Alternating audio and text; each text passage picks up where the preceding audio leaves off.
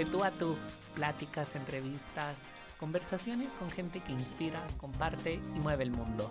Acompáñanos a descubrir su mundo para que tú puedas transformar el tuyo.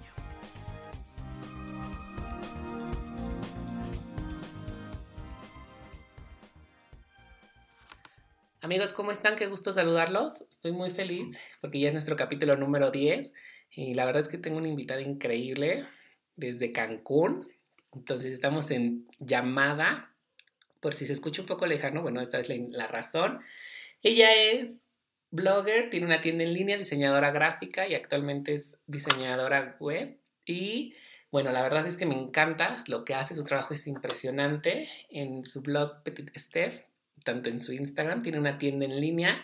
Y me encantó una parte que tiene en su blog sobre mí que dice que una de las razones por la que lo abrió es contar y compartir sus aventuras. ¿Cómo estás, Steph Oropesa? Un gusto recibirte aquí en De Tú a Tú. Hola, Efra, muchas gracias por invitarme y pues eh, saludos a toda tu audiencia.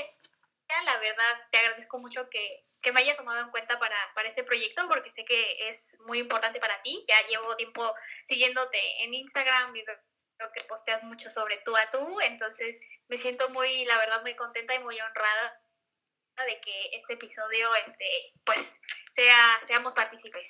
Muchísimas gracias. La verdad es que yo soy muy fan de tu trabajo. Lo, vamos a empezar a regresarnos un poco en el tiempo. Yo te conozco como hace dos años o tres años, creo que a través de un grupo de bloggers o algo así, y veo tu trabajo y tu trabajo se me hacía increíble porque tenías en ese entonces unos como aritos de borda eh, pero de las ciudades que recorrías, habías hecho un tour o ibas a hacer un tour recientemente a Europa y habías hecho los aritos de cada ciudad de la que visitabas como un recuerdo y le tomabas foto y eso se me hacía increíble. Sí, fíjate que eh, siempre que una de las cosas que más me gustan es, aparte de, de estar con mi familia y esas cosas, es viajar. Es uno de mis motivadores de todos los días, de levantarme a trabajar y saber que en algún momento puedo amanecer en alguna otra parte del mundo. Y justo este, este viaje que comentas era como muy especial para mí porque ya lo había planeado mucho y quería que fuera como muy especial y justo estaba también como comenzando con esto de Petit, quería como que fusionar este, ambas cosas, ¿no? Un viaje que había planeado durante mucho tiempo y esto que estaba como naciendo eh, de la nada y que era muy especial en ese momento para mí.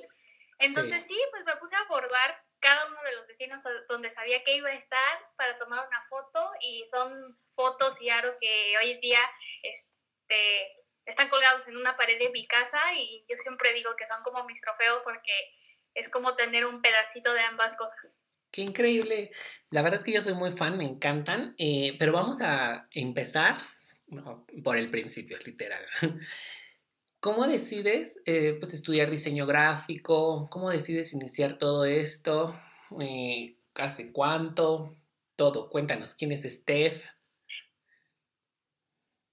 Pues mira, la verdad cuando tomé la decisión de estudiar la carrera de diseño, desde muy chiquita como que sabía que me gustaba, pues ya sabes, como que lo típico, ¿no? De que, ay, dibuja súper padre, este, ¿por qué no estudias diseño haces? Este, y cosas así, ¿no? Que seguramente todos hemos pasado por ahí, los que nos dedicamos como a, esto, siempre hay esos comentarios, ¿no? A mí no me pasó pero era eso. Como muy pequeñita y...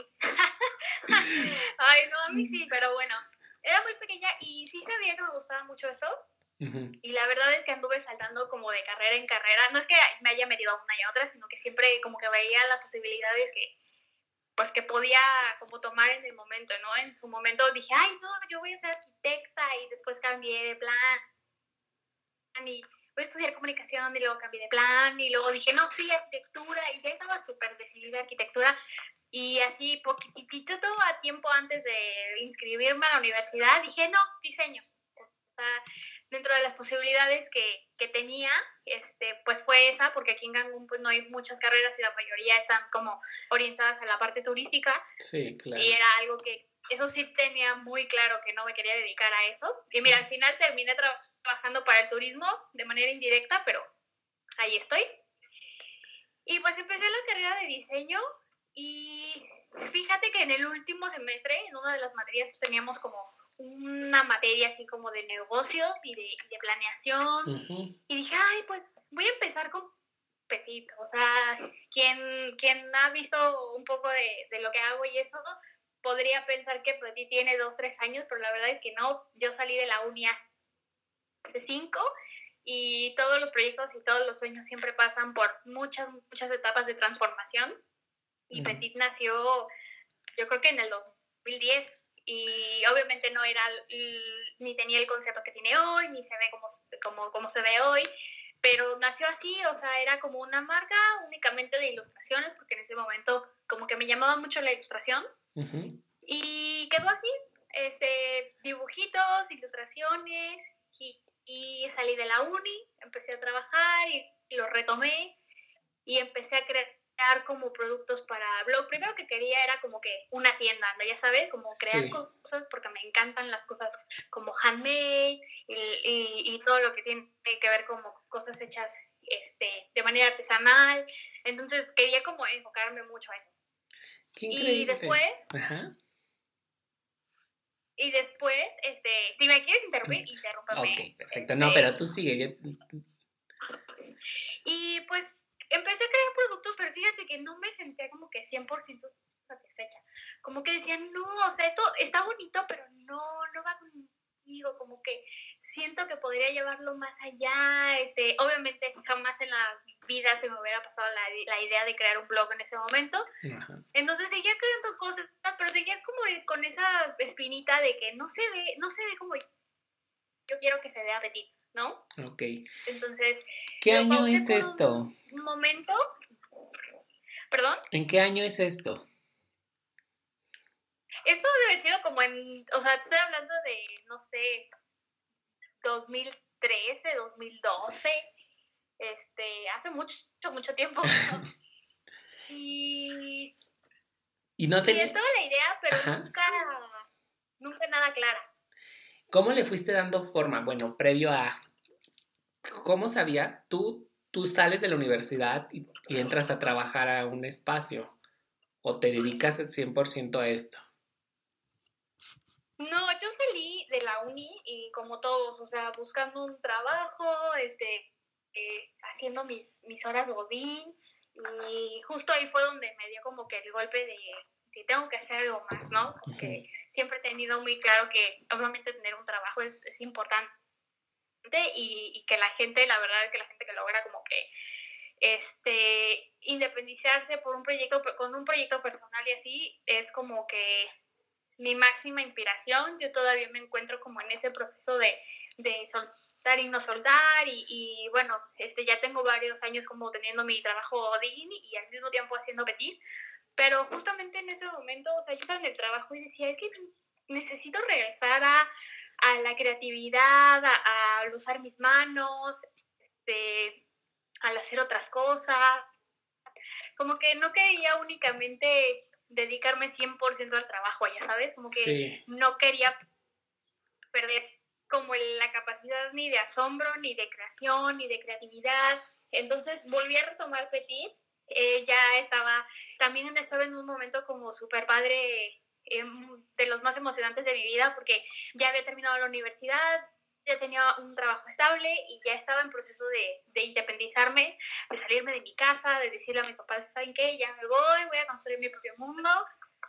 Entonces yo creo que también fue algo que, que me ayudó muchísimo porque porque creo que en ese momento tenía mucho más claro quién era, qué quería, estaba inspirada obviamente por muchísimas mujeres que veía en, en, redes sociales, porque cuando estaba en la uni, como que Instagram estaba empezando. Sí. Y, y, seguía varias, pero como que todavía era algo como muy nuevo. Y por ese entonces no, o sea, por ese entonces este, ya había muchísimas mujeres en el mundo haciendo cosas increíbles y yo sabía y yo quería ser una de esas mujeres, ¿no? Yo las veía y decía, yo también quiero crear cosas, yo también, yo también puedo, yo también este, quisiera que a la gente le gustara lo que, lo que hago, ¿no? Pero primero, pues eh, como control freak que soy, tendría que pensar muy bien lo que quería mostrar, ¿no? O sea, no quería como que lanzarme y ya. Y te entiendo perfectamente. sí, sí, sí, que valía la pena. Sí. Entonces, pues en una de esas tardes me senté a ver qué quiero, qué quiero, este, qué, qué, voy a aportar, ¿no? Porque proyectos eh, creativos puede haber muchos y, puede haber unos que sean únicamente, pues, para inspirar a otras personas o, o para, o para emocionar a cierto, cierta audiencia, ¿no? Pero yo lo que quería era como, como dejar huella y, y, todavía lo quiero hacer y estoy segura que me falta mucho camino por recorrer. Y justo en esa etapa muchas amigas mías también se estaban independizando y veía a alrededor y decía, claro, o sea, no hace falta como buscarle el hilo negro a las cosas. Estoy rodeada de, de muchas mujeres increíbles, poderosas que están haciendo muchas cosas y que si eso me inspira a mí, pues seguro a muchas personas este, más también, ¿no? Y así empiezan a hacer petit. Eh, dije, bueno, también este, me, encanta escribir, voy a empezar a escribir y tal vez las anécdotas o las vivencias que yo he tenido le pueden ayudar a alguien más o lo pueden inspirar. Y fue así como nace el blog hace tres, tres, años, este año ya cumple cuatro años. Este, muchas felicidades.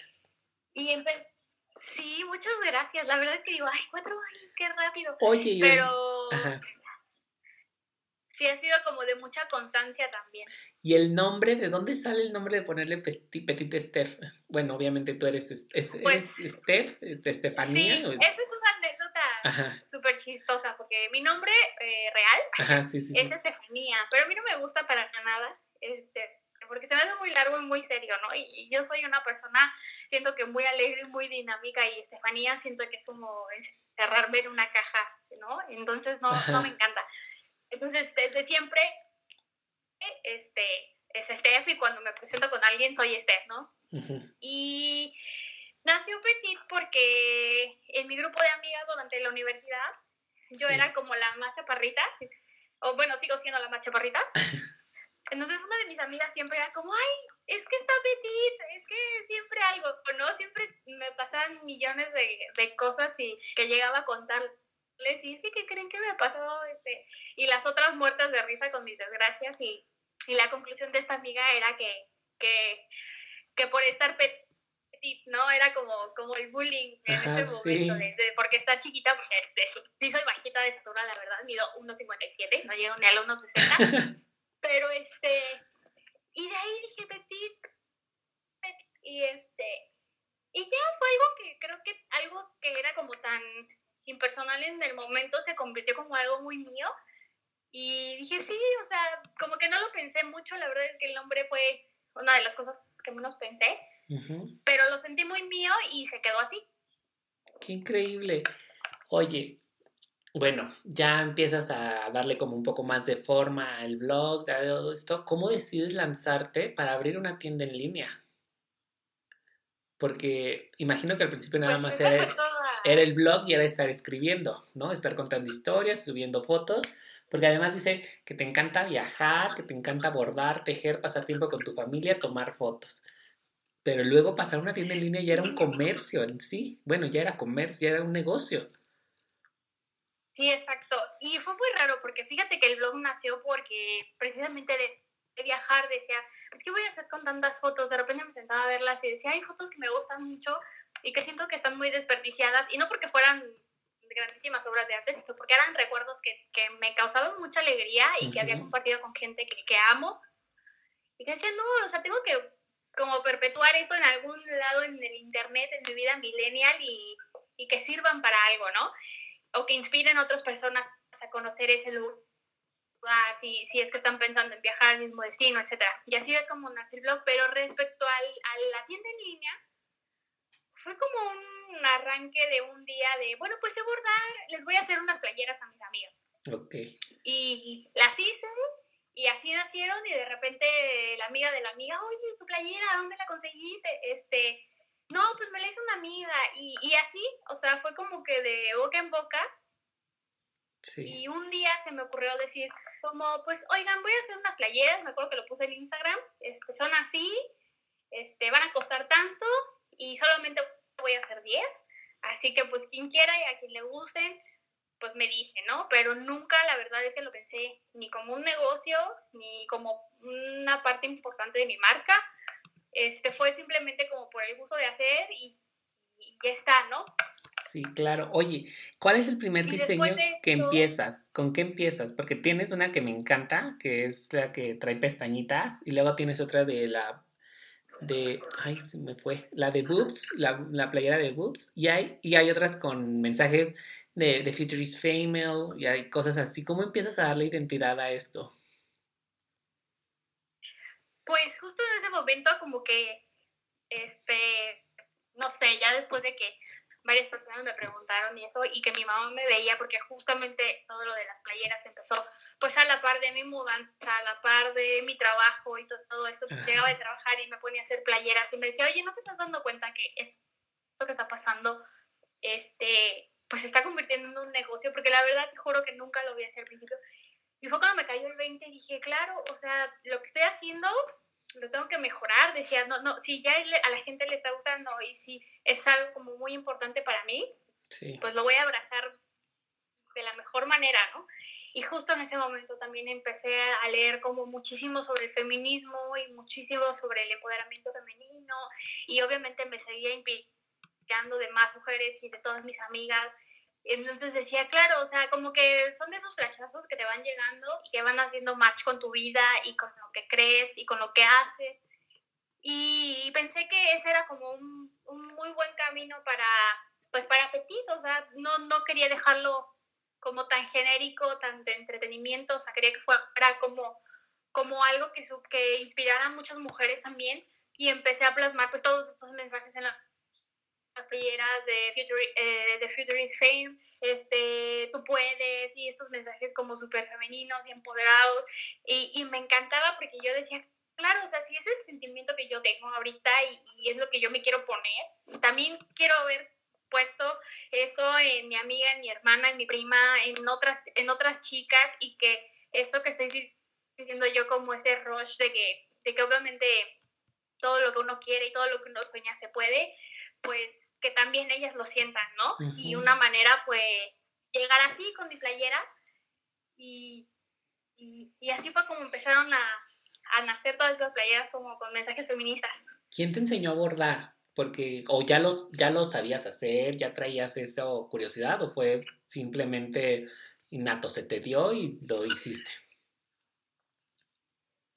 No, fíjate que bordar era una de las actividades que más odiaba cuando era niña, porque mi mamá, mi mamá era así que ven, te voy a enseñar a bordar y yo lloraba y le decía, no, no me enseñes estas cosas, son horribles, ya sabes, ¿no? Sí. Y en algún momento, este, platicando con, con otra amiga que, quiero mucho y que ella tiene aquí en Cancún un proyecto que se llama Mercadillo Vintage, éramos como Insta Friends en ese momento, y yo les decía, es que fíjate que yo tengo ganas de convivir con más chicas, como de, de conocer más, de tener nuevas amigas, de, de ver qué piensan otras personas, este, de compartir un poco lo que sé. Y se me ocurrió de la, así de repente como de, vamos a armar un taller de bordado, ¿no? O sea, algo que, que nos hiciera reunirnos a muchas mujeres, compartir un momento padre y aprender algo juntas. Entonces esos talleres los, los empecé con mi mamá y mi mamá fue la que me enseñó a bordar. Y después eh, esos talleres fueron evolucionando y ahora se hacen cada tanto en Cancún. Este, ya últimamente tengo planeado ir a otros lugares, pero, este, pero así fue como nacieron. O sea, mi mamá me enseñó y de repente yo dije, ay, pues eso que nos hace de repente como ser tan cercanas entre mujeres en un rato de, de, trabajar con nuestras manos y de platicar y de decir lo que sentimos y lo que pensamos, este, pues me encantaba, me encantaba esa idea, porque no solo era como que siéntate y haz un bordadito, sino vamos a sentarnos y vamos a platicar de lo que quieran, ¿no? Este, Mientras obviamente hacemos algo padre, algo creativo. Y así fue como empezó esa parte de Petit. Oye, empiezas a dar los talleres de bordado. ¿Cuántos llevas ya? Porque veo que a veces tienes muchísimas alumnas y todas salen súper contentas, hacen cosas padrísimas y les enseñas algo diferente siempre. bueno, ha ido evolucionando el taller, me imagino también. Sí, fíjate que talleres yo creo que ya llevo como entre siete, seis, siete talleres. Este, no los hago como que muy seguido porque intento como espaciar un poco las fechas, este, pero pues no sé, siempre calculo que sean entre 10 y 12 personas, pero obviamente también que el taller no solo sea como una experiencia pues entre amigas, entre mujeres, sino también sea una experiencia donde aprendas, donde seas creativo, donde pues salgas este, con algo nuevo y, y, llegues a tu casa y lo continúes o cuando tengas como el feeling de hacer algo creativo, pues te, te, agarres de las herramientas que compartimos en el taller. Entonces, este, casi siempre somos entre 10 y 12 chicas bordando y platicamos platicamos, platicamos y bordamos mucho y hay chicas que llegan eh, con nociones de bordado y hay chicas que llegan sin saber bordar y que salen de taller pues bordando. Entonces es como, como la idea de ese momento entre amigas donde puedes ir a practicar y aprender muchas cosas. Qué increíble. Lo primero que empezaste a hacer fueron las playeras y después lo migraste a los aritos o cómo fue todo este proceso? Primero fueron las playeras y después eh, Los Aros empezó como un proyecto eh, personal, que fue como, como un autorregalo para mí de, de, lo que yo vivía, de lo que yo sentía y a los lugares a donde iba, y de tenerlo como en un, te digo, en una pared que es como muy especial de mi casa. Y después, eh, obviamente, compartiendo en redes, me empezaron a preguntar también de los aros. Los aros, pues, es un, una la tienda en línea. Y a partir de todo eso, pues, varias chicas me preguntaban, como, oye, ¿no das talleres? Y son de esas cosas que nunca planeas porque dices, no, o sea, quién le va probablemente no haya alguien a quien le interese lo que estoy haciendo. Y siempre es como ese autosabotaje de, ¿y si a nadie le gusta o si a nadie le interesa? Y justo platicando con esa amiga, este, decíamos, ay, pues vamos a hacerlo. Lo peor que puede pasar es que pues nadie se inscriba o que a nadie le interese y pues ya, pero pues no nos quedamos con las ganas. Sí. Y así empezó, o sea, sí tuvimos como quórum para los talleres, empecé a dar los talleres y ya así fue como otro apartado de Petit. En ese momento ya era el blog, ya era la tienda en línea y ahora ya eran los talleres. Ok, ¿y esto en qué año es? O sea, ya empiezas a diversificar un poco más tu marca, ya se ve como más grande, ya tiene un estilo muy definido, me queda muy claro esa parte, pero ¿en qué año ya todo esto empieza a hacerse como un boom? Pues yo creo que sí fue hace como dos, tres años. O sea, fue como, fueron, yo creo que realmente dos años muy fuertes de, de trabajo, de no parar, de dormirme a las cuatro de la mañana, eh, bordando, escribiendo, tomando fotos, este, pues inspirándome y haciendo todo para que Petit se viera al fin como yo quería que se viera, porque todavía en la universidad te digo que tenía una forma muy extraña, no, como que no era completamente yo, y creo que también eso es súper importante porque esos dos años cuando siento que como que ya agarró como el feeling de Petit, yo tampoco estaba lista como para asumir eso porque realmente en ese momento como que no sabía qué onda conmigo, o sea, no sabía qué cosas me gustaban realmente, eh, no sé, como que la marca se fue desarrollando y creciendo como yo también fui creciendo con ella y abrazándonos mutuamente hasta hoy, porque si vieras lo petit en sus inicios dirías, ¿qué rayos, ¿qué rayos es eso? O sea, nada que ver. Y, me veía probablemente en fotos hace cuatro o cinco años y decías, ¿qué rayos esa persona? ¿No? ¿Quién es?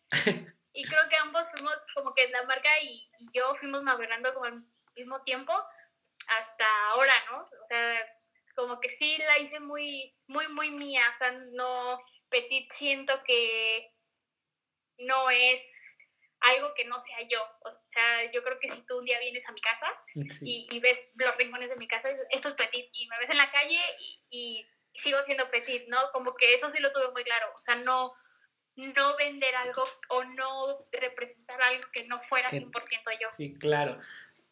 ¿Cómo logras eso? Porque a veces darle el salto a una marca como persona no, no tiene ciertas características, pero ya pasarle a una marca y hacer esta transición fue complicada para ti o fue un proceso muy orgánico? Pues fíjate que fue muy orgánico. Aunque de repente sí tenía mis lapsus así de que veía algo y decía, no, esto no soy yo. Y regresaba a la idea como principal y a pulirla y a transformarla formarla hasta que se viera como que, este, se viera como, como, como Steph, ¿no? Y, y sí fue como muy exigente y sigo siendo muy exigente respecto a eso porque, o sea, siempre lo, lo he dicho, porque tal vez no soy de las personas que postean diario en Instagram, ¿no?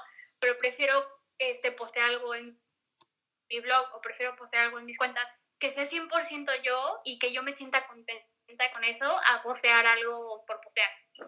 Entonces, también es como algo muy personal, o sea, sí tiendo a ser muy, como muy dedicada a eso. Y te digo, o sea, mi, mi regla número uno de marca es siempre, nunca, nunca ofrecer algo con lo que yo no me sienta identificada. Ok. Oye, esto, bueno, ya llevas más de cinco años con la marca, pero al final de cuentas eh, quiero entender que lo que más, la transformación más grande que ha tenido la marca ha sido en los últimos tres años. ¿Estoy en lo correcto? Sí, así es. ¿Qué significa 2018-2019 para ti? Para la marca y, y, todos los cambios que llevabas. Porque pues, ya vas a cumplir cuatro años este año, o sea, empezaste desde 2017. Sí, exacto. Fíjate que qué buena pregunta, nunca me habían preguntado eso, ¿no? este, como que me acabas de dar otro flashazo así de... Acabas como de regresar la película así de... Ya sabes, súper rápido. Sí. ¿Qué significaron esos años para mí? Híjole, un encontronazo conmigo misma sobre, sobre mi manera de pensar, sobre mi manera de, de relacionarme con, con otras mujeres y comprender que existimos muchas, muchas mujeres y que cada una somos un mundo completamente distinto y que, que no todas podemos pensar igual o compartir los, los mismos, este, las mismas vivencias o las mismas creencias, pero que sin duda alguna eh, hay algo entre nosotras que, que como mujeres nos une y eso hace que haya una magia increíble, ¿no? Y justo en esos dos años para mi marca fue como eh, súper importante todos esos lazos de, no solo de amistad, sino de networking con otras chicas que también tenían proyectos este, personales y que se convirtieron en, unas en marca, otras se convirtieron en, en proyectos de ICOM, este, etcétera. Pero el, el ver como todo ese movimiento de mujeres que en ese momento me rodeaba y decir, ay, mira, fulana está haciendo eso, y esta amiga está haciendo eso, y esta chica está me, acaba de contar que acaba de hacer esto. Y esa convivencia, o sea, 2017, 2018 y hasta te puedo decir el año pasado, yo creo que han sido los tres mejores años de, de mi vida porque también experimenté la parte personal, te digo, de, de independizarme, de vivir sola, de viajar mucho, de conocer muchas mujeres que piensan distinto y sin duda fue súper enriquecedor tanto para mí como persona como, como para mi marca. Qué increíble. Quiero tocar ese tema de la parte de independizarte. No lo tenía planeado, pero ahora que lo tocas, se me hace un tema increíble. ¿Fue difícil la transición? ¿Cómo tomaste la decisión? ¿Qué te alentó? Porque siento que es un paso muy grande y la verdad es que es muy admirable el que lo hayas hecho. Pues fíjate que fue un proceso que yo tenía muy claro desde la universidad. O sea, era un espacio que yo quería hacer para mí y que siempre, siempre, siempre como que en mi, en mi casa mi mamá era de alentarnos mucho, bueno, mis papás, de alentarnos mucho, pero sobre todo mi mamá, que es como una mujer súper feminista, este, de decir, pues tienes que poder, ¿no? Saber que, que tú puedes contigo misma. Y, recuerdo todavía el día que le dije, llegué con mi mamá así súper nerviosa y le dije, pues es que me, me, voy de la casa, o sea, quiero como que salir y quiero este, un, un espacio para mí. Y para pensar, para hacer mis cosas, quiero saber qué puedo conmigo misma, que como que necesitaba saber quién realmente era yo, ¿no? Y, uno no lo descubre hasta que está como lejos de, de, su familia. Lejos me refiero a, no en distancia, sino en convivencia, porque ya cuando vives solo te das cuenta de tus mañas, de tus errores, de tu si eres muy responsable, si no, si eres desorganizada, si no, entonces, a mí me urgía en ese momento saber quién eres él, o sea, saber qué tan capaz era yo de responderme a mí misma. Entonces, fue así una toma de decisión de, de que un día lo pensé y dije, lo voy a hacer. Y en ese momento, la verdad me siento súper agradecida con la vida porque pude hacerlo y pude planearlo y disfruté el proceso increíble de comprar muebles, de decorar mi casa, de etcétera. Este, y también me hizo crecer y, y no te miento, había noches en las que lloraba y decía, ay no, esto es demasiado, voy a regresar con mis papás, ¿no? Eso te quería Este, preguntar. Y no, ¿Cuántos años tenías aproximadamente cuando decides salir e independizarte? tenía, ahorita tengo 28, eh, como 25, iba a cumplir 25 años. Que- y bueno, hay noches en las que quieres llorar y dices, qué horror, el mundo se me va a venir abajo y al otro día te levantas y ya pasó la tormenta y te sientes en calma y dices, eso fue muy dramático, pero continúas. Me imagino, ¿no? Que es algo que todo mundo pasamos porque tenemos crisis todos los momentos de nuestra vida. No somos la carita bonita que ven en Instagram nada más. Claro, o sea, había días que yo llegaba a mi casa y decía, maldición, o sea, ya cancelado eso de ser adulto. O sea, ya Regrésenme, no quiero ¿verdad? más, ¿no? Y, este, y luego me recordaba como que, ay, no, pero es padrísimo llegar a tu casa y poner tus reglas y, y hacer tu desorden y tomar tus decisiones y, y abrazar tus errores y llorarlos y después decir, ni modo, levántate, trabaja, el que sigue, este, y, y lo vi siempre como, como una oportunidad, ¿no? Porque creo que es muy importante siempre recordar que, que nuestros papás y nuestras familias hacen lo mejor que pueden y lo dan con todo el amor del mundo, pero igual creo que es súper importante como cre- crear nuestras propias eh, bases, nuestras propias reglas, este, todo eso. Entonces, cuando llegaban mis momentos de crisis de, ay Dios, o sea, ya regreso a casa de mi mamá, decía, a ver, no, no, no, o sea, tranquila, respira, este, ¿qué de esto? Y para adelante, ¿no? O sea, siempre era como que, mis, o sea, primero lloraba y respiraba y luego decía, bueno, ok, este, lo voy a volver a intentar. Y claro, es un proceso, o sea, yo creo que todo mundo que, pasa por eso, este, sí llora dos o tres veces. Quien diga que no ha llorado, mentira. Sí, es lo más real que puedes tener. Oye, hay un momento en 2019 que yo me acuerdo porque compartías mucho en historias, que te levantabas muy temprano, ibas y hacías y participaste en esto, que es una, es un- una carrera de canotaje, ¿me equivoco? ¿O es en un evento? Eh, eh, fue en 2016 19. cuando lo hice la Ah, primera vez Ajá, y 2019 que lo volví a hacer. Y es una recreación que se hace aquí en, en, en la península Ajá, de los antiguos mayas que viajaban del puerto de Polé, que actualmente hoy Xcaret, ajá, al puerto de Cuzamil, que hoy en día es Cozumel. ok. Y es una peregrinación maya de hace 1200 años aproximadamente, Wow. donde los mayas este, se reunían en el puerto de Polé y era un puerto de los, más, de los más importantes en ese entonces de comercio y de intercambio, porque obviamente estaba cerca Belice, Guatemala y, y todos estos países donde esa civilización pues estaba como Sí. en auge en ese momento. Y cada, ah, cada mayo cruzan a Cozumel y rinden este homenaje o hacen este, reverencia a la diosa Seychelles, que es la diosa de la fertilidad, y llevan en las canoas este, pues ofrendas, ¿no? En ese entonces se llevaban semillas, cacao, flores, este, pieles, etcétera. Y esa recreación pues se sigue haciendo desde el, des- no, la verdad no, no tengo ahorita fresca como la fecha, pero cuando yo entré a trabajar a la empresa en la que actualmente estoy, me invitaron y me dijeron, oye, vamos a hacerlo, este, este, está padrísimo y, y pues te entrenas y te entrenas seis meses, pero pues es en la playa, es en el mar y, y, y te decían como la parte divertida, ¿no? Sí. Pero cuando entré, que me inscribí, pues nunca me dijeron como que, oye, los entrenamientos son a las 10 para las 6 de la mañana y son en la playa y son en mar abierto y tienes que cruzar remando sin absolutamente nada, ¿no? Más que tu ropita y tu remo. Y me la aventé así con, con mi novio Ajá.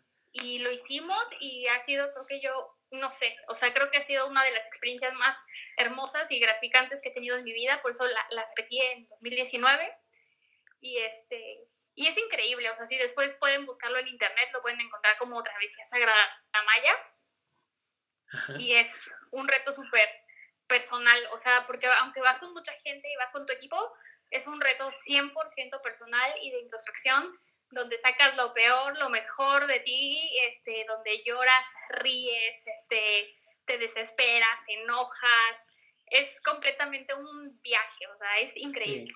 ¿Qué aprendizajes te dejó Steph? Uy, pues Travesía me dejó que, que absolutamente en cualquier...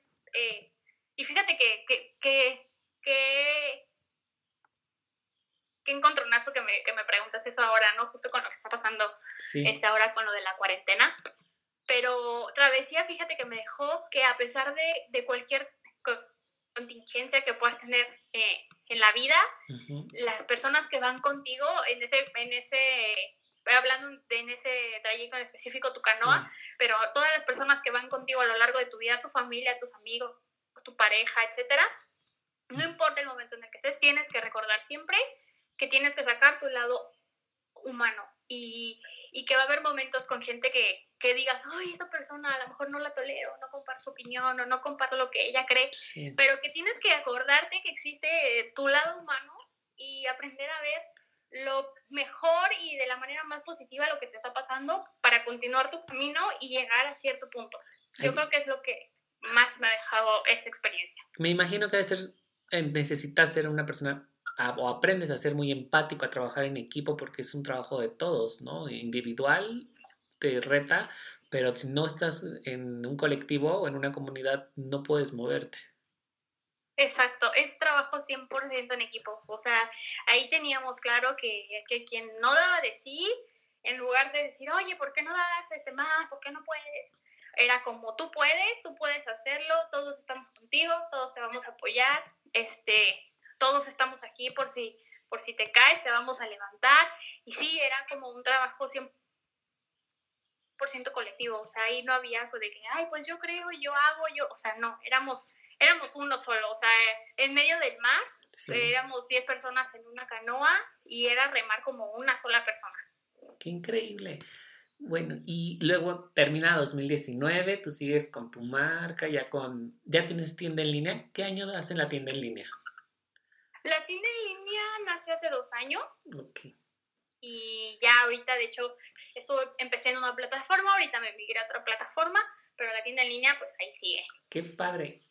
Tienes una playera que me encanta y bueno, 2020 es, un año que yo creo que muchos vamos a recordar. Eh, para quien escuche este episodio en el tiempo real, esperemos que para cuando salga nosotros ya estemos regresando, no a la normalidad, sí a una vida que necesitaríamos replantear en muchos aspectos, eh, como seres humanos, en todo, pero tienes una playera que a mí me encanta que dice You totally can.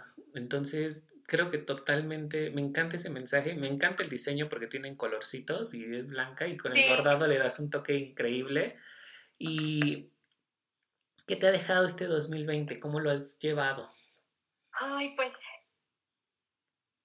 llevamos apenas tres meses, cuatro meses y 2020 empezó para mí, fíjate que empezó de manera increíble, porque yo eh, el segundo mes del año me fui a Perú y, me fui a meter a, como que me hice un viaje muy personal este, a un lugar del que no esperaba demasiado y salí como sobrada de todo, de, de sabores, de experiencias, de paisajes, de, de contacto con gente que no esperaba tener, este, como que me dejé llevar demasiado, o sea, fluí como nunca antes en un viaje y, y de repente regresé y como que, ya sabes, el rush de la vida diaria de seguir planeando y de seguir, este, haciendo tu, tu wish list de pues en tal mes voy a hacer tal cosa y tal cosa y tal cosa y traía como un rush muy fuerte de trabajo, porque aparte del trabajo que hago como diseñadora web, también doy clases.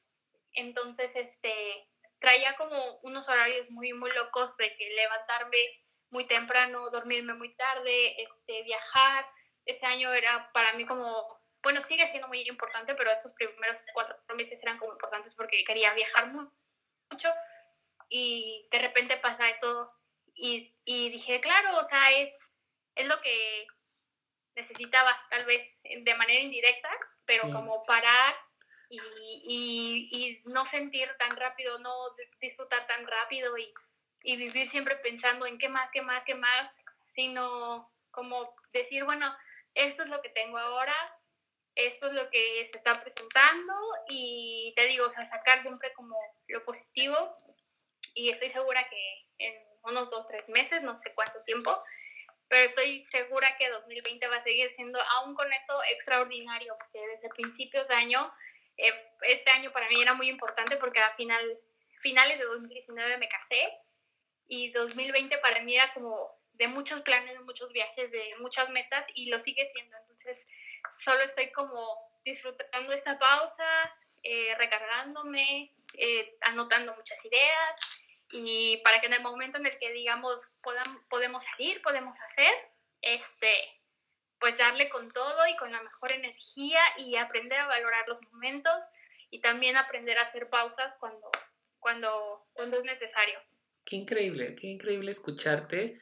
Eh, no nos conocemos en persona, amigos, eso lo tengo que decir en, en este programa. Eh, la distancia, la verdad es que las redes sociales nos han conectado en muchos lugares a muchas personas, pero tienes una vibra increíble. Tu perfil es increíble, súper bonito. El trabajo que realizas se me hace excepcional y majestuoso.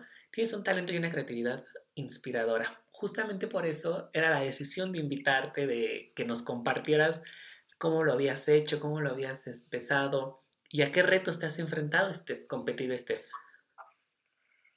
Sí, pues la verdad, muchas gracias por, por invitarme porque nunca había hecho esto, es la primera vez y estaba súper nerviosa porque no soy mucho como de, de, hablar y me da, me da un poco de pánico escénico, la verdad. Este, en persona como que soy este, más suelta y así, pero me siento muy, como muy, muy cómoda contigo, la verdad también me encanta tu vibra porque siempre estás como compartiendo cosas muy positivas y nunca hay este, nada así que vibre bajo contigo, como que siempre estás todo el tiempo repartiendo alegría. y cuando gracias. oye, pues este, el podcast, no sé qué, dije, ay, claro que sí, o sea, es algo nuevo, con una persona linda, y esos momentos y esas oportunidades hay que tomarlas. Muchísimas gracias. Oye, ¿qué retos te ha dejado Petit Step? ¿Qué retos? Pues yo creo que ahorita lo que, lo que sigue para la marca quisiera seguir como diversificando eh, los productos. Sí tengo planes de crecer un poquito más la tienda en línea, porque quisiera ofrecer otro tipo de, ya no solo playeras, sino estoy, estos, esta, esta cuarentena me ha servido como para un poco pensar qué otros productos podría lanzar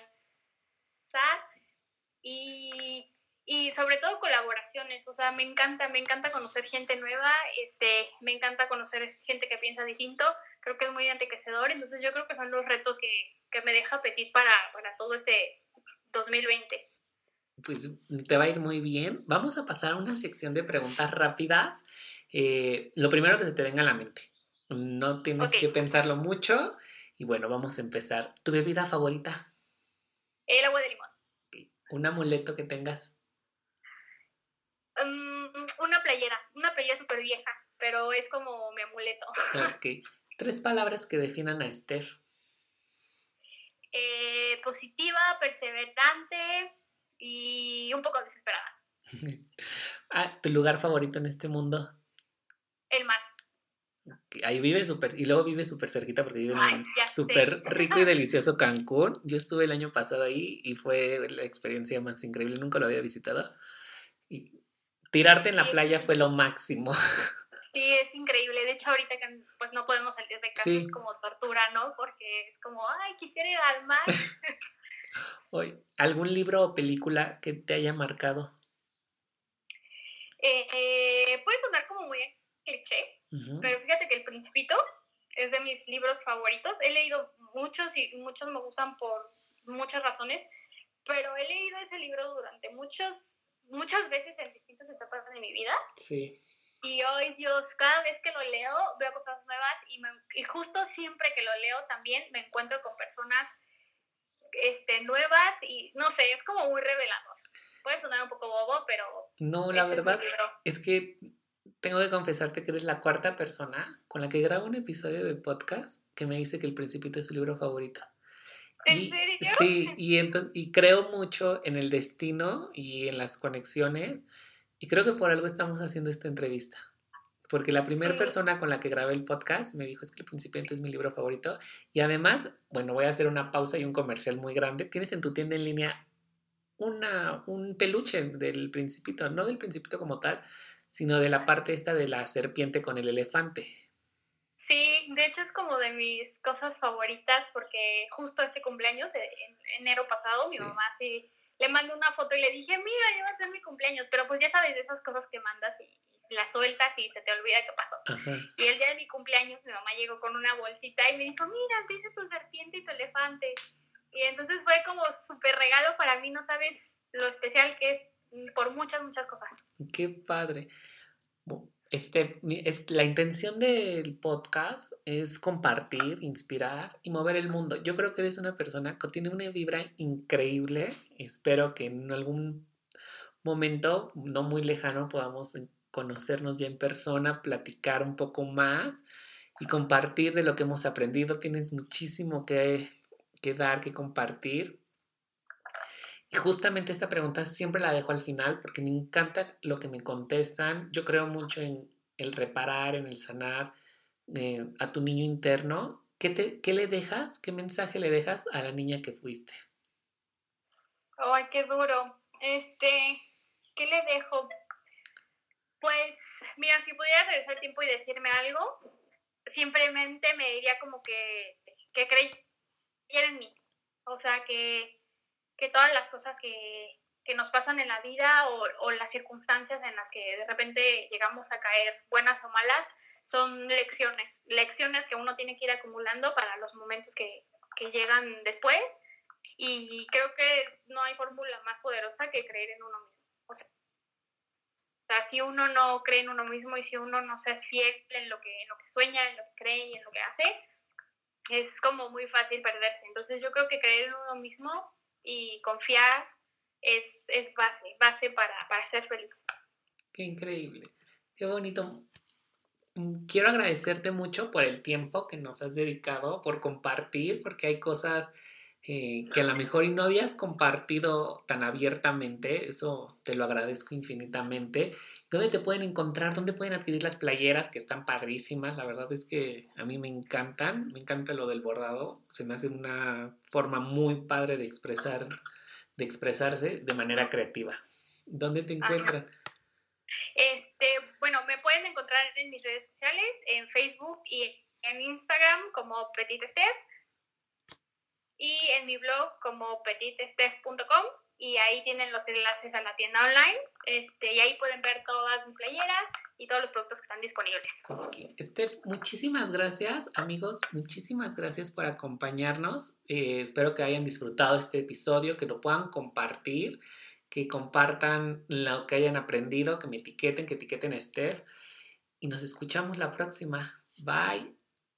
Sí, muchas gracias.